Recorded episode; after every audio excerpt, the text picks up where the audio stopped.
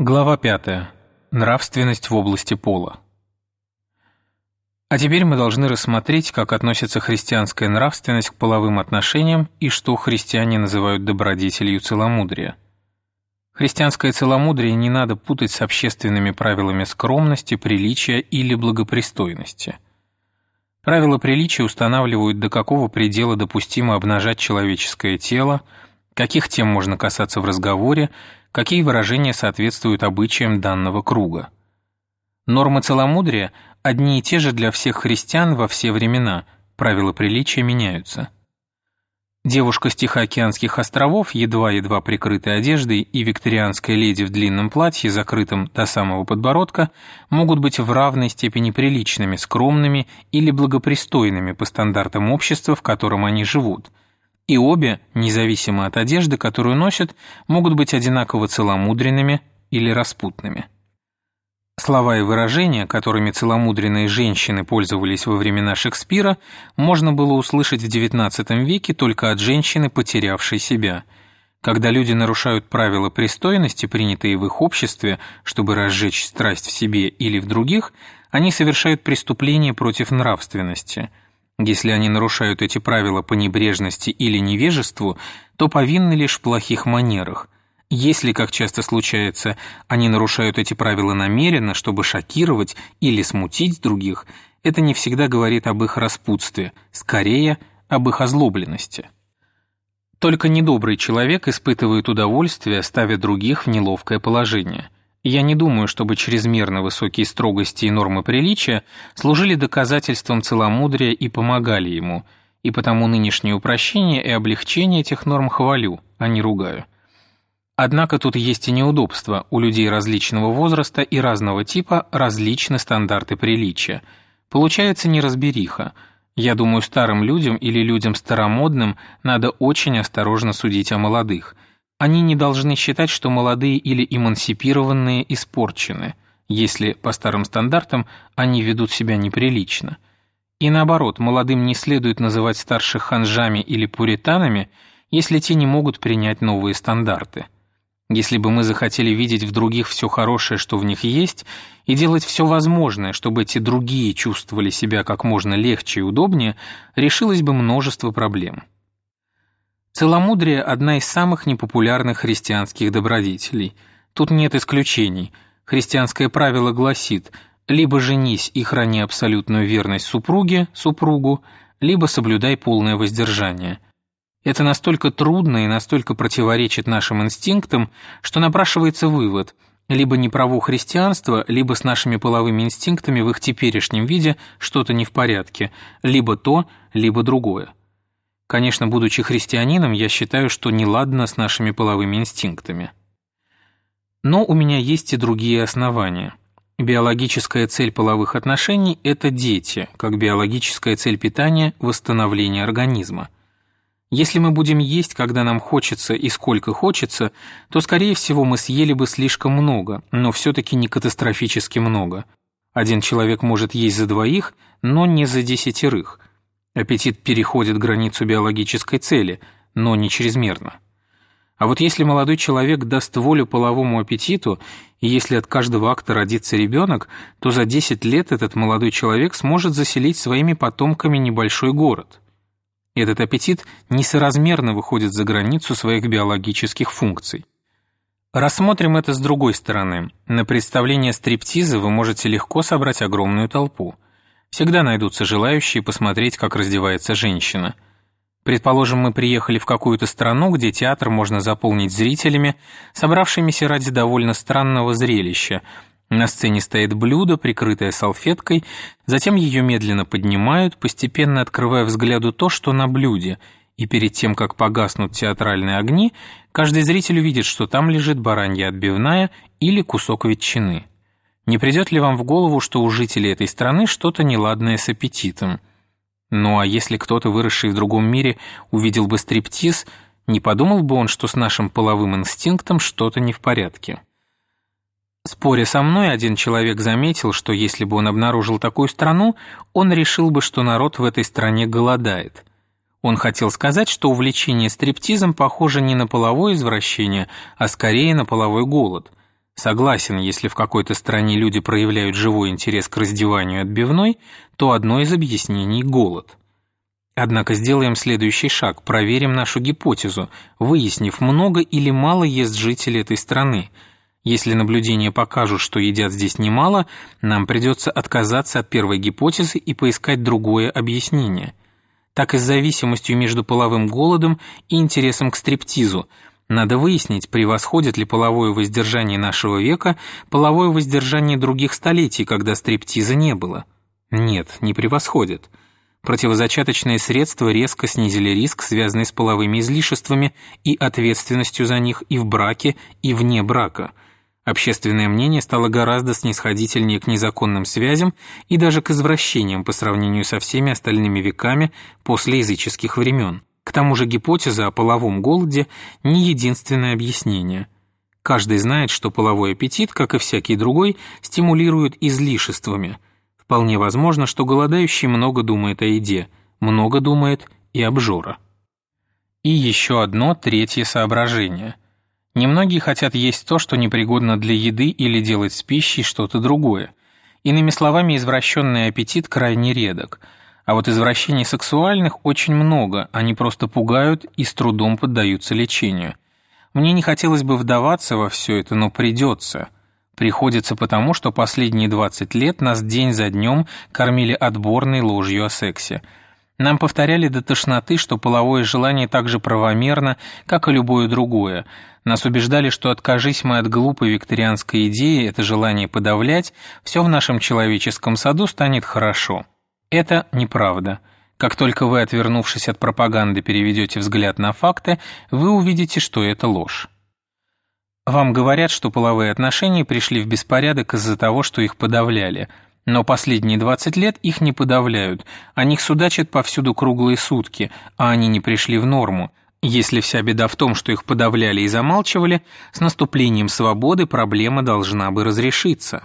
Однако этого нет. Я считаю, что все было как раз наоборот. Когда-то, в самом начале, люди стали замалчивать этот вопрос именно из-за того, что он выходил из-под контроля, вызывал дикую неразбериху. Современные люди говорят, в половых отношениях нет ничего постыдного. Подразумевать они могут две вещи. Они могут иметь в виду, что нет ничего постыдного в том, что люди воспроизводят себя определенным способом, и в том, что способ этот сопряжен с удовольствием. Если так, то они правы. Христианство с этим согласно, беда не в самом способе и не в удовольствии. В старину христианские наставники говорили, если бы человек не пал, то получал бы гораздо больше удовольствия от половых отношений, чем получает теперь. Да, туповатые христиане внушили нам, что с точки зрения христианства тело, половые отношения, физические удовольствия дурны сами по себе. Эти люди совершенно неправы. Христианство едва ли не единственное из всех религий, которое хорошо относится к телу, считает, что материя – это благо, что сам Бог однажды облегся в человеческое тело, что нам будет дано какое-то новое тело даже на небесах, и тело это станет существенной частью нашей радости, красоты и силы. Христианство возвеличило брак больше, чем любая другая религия, и почти все великие поэмы о любви написаны христианами – если кто-нибудь говорит, что половые отношения – зло, христианство тут же возражает. Но когда люди говорят «в половых отношениях нет ничего постыдного», они могут подразумевать, что нет ничего предосудительного в том, каковы эти отношения сегодня. Если они это имеют в виду, то я думаю, они не правы. Сегодняшнее положение весьма и весьма постыдное. Нет ничего постыдного в наслаждении едой – но было бы очень позорно для человечества, если бы половина земного шара сделала пищу главным интересом своей жизни и проводила время, глядя на ее изображение, облизываясь и пуская слюну. Я не хочу сказать, что мы с вами ответственны за все это. Мы страдаем от искаженной наследственности, которую передали нам предки. Кроме того, мы выросли под гром проповедей, призывающих к невоздержанию – есть люди, которые ради прибыли хотят, чтобы наши половые инстинкты были постоянно возбуждены, потому что человек, одержимый навязчивой идеей или страстью, едва ли способен удержаться от расходов на ее удовлетворение. Бог знает о нашем положении, и когда Он будет нас судить, учтет все, что нам приходилось преодолевать. Важно только, чтобы мы искренне и настойчиво хотели это преодолеть. Мы не можем исцелиться прежде, чем захотим. Те, кто действительно ищет помощи, получают ее, но многим современным людям даже пожелать этого трудно. Легко думать, будто мы хотим чего-то, когда на самом деле мы этого не хотим. Давно еще один известный христианин сказал, что когда он был молодым, то постоянно молился, чтобы Бог наделил его целомудрием, и лишь много лет спустя он понял, что пока его губы шептали «О Господи, сделай меня целомудренным», сердце добавляло «Только, пожалуйста, не сейчас».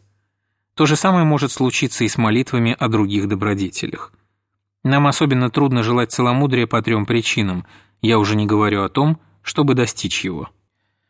Во-первых, наша искаженная природа, бесы, искушающие нас, и вся пропаганда похоти, объединившись, внушают нам, что желания, которым мы противимся, так естественны, разумны, полезны, что сопротивление им своего рода ненормальность, почти извращение. Афиша за афишей, фильм за фильмом, роман за романом связывают склонность к половым излишествам с физическим здоровьем, естественностью, молодостью, открытым и веселым нравом. Параллель это лживо. Как всякая сильнодействующая ложь, она замешана на правде, о которой мы говорили выше. Половое влечение само по себе, без излишеств и извращений, нормальный и здоровый инстинкт. Ложь в предположении, что любой половой акт, которого вы желаете вот сейчас, здоров и нормален. Даже если оставить христианство в стороне, с точки зрения элементарной логики это лишено смысла. Ведь уступка всем желаниям ведет к импотенции, болезням, ревности, лжи и всему тому, что никак не согласуется со здоровьем, веселым нравом и открытостью. Чтобы достичь счастья даже в этом мире, необходимо как можно более воздерживаться. Поэтому нет оснований считать, что любое сильное желание естественно и разумно. Каждому здравомыслящему и цивилизованному человеку должны быть присущи какие-то принципы, руководствуясь которыми он одни свои желания осуществляет, другие отвергает – один человек руководствуется христианскими принципами, другой – гигиеническими, третий – социальными.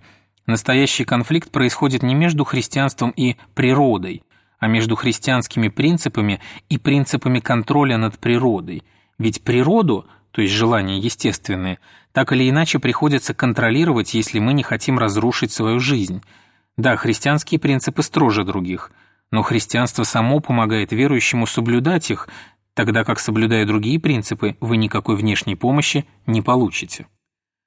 Во-вторых, многих отпугивает самая мысль о том, чтобы принять всерьез христианское целомудрие, ибо они считают, прежде чем попробовали, что это невозможно. Но испытывая что бы то ни было, нельзя думать о том, возможно ли это. Над экзаменационной задачей человек не раздумывает, а старается сделать все, на что способен – даже самый несовершенный ответ как-то оценят, если же вообще не ответить на вопрос, то и оценки не будет. Не только на экзаменах, но и на войне, на катке, в горах, когда мы учимся плавать или ездить на велосипеде, даже когда застегиваем тугой воротник замерзшими пальцами, мы часто совершаем то, что казалось невозможным, прежде чем мы пробовали.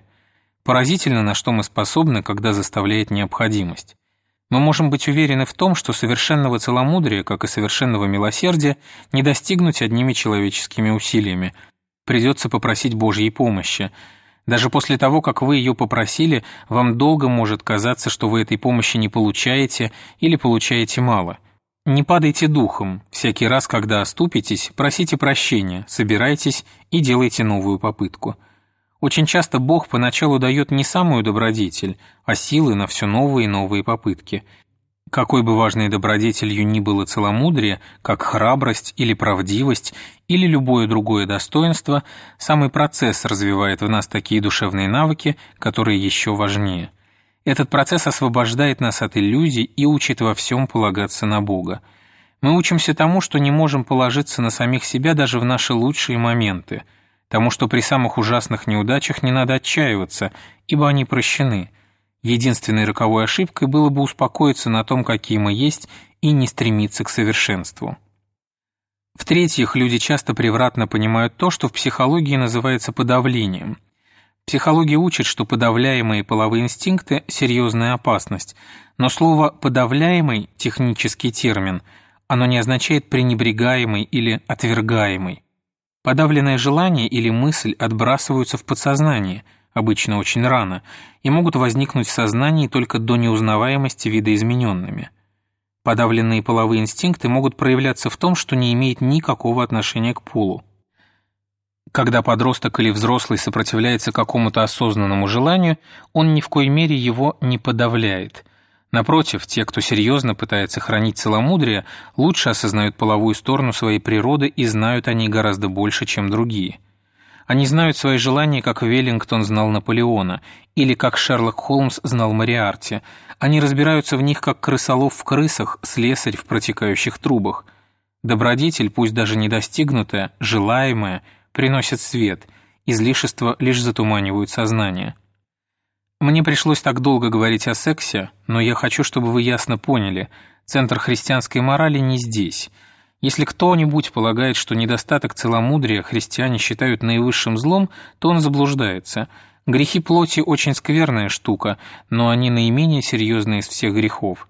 Самые ужасные, вредоносные удовольствия чисто духовные – это удовольствие склонять других к злу, навязывать другим свою волю, клеветать, ненавидеть, стремиться к власти. Во мне живут два начала, соперничающие с тем внутренним человеком, которым я хотел бы стать, животное начало и бесовское. Второе гораздо хуже. Вот почему холодный, самодовольный педант, регулярно посещающий церковь, бывает намного ближе к аду, чем проститутка. Но, конечно, лучше всего не быть ни тем, ни другой.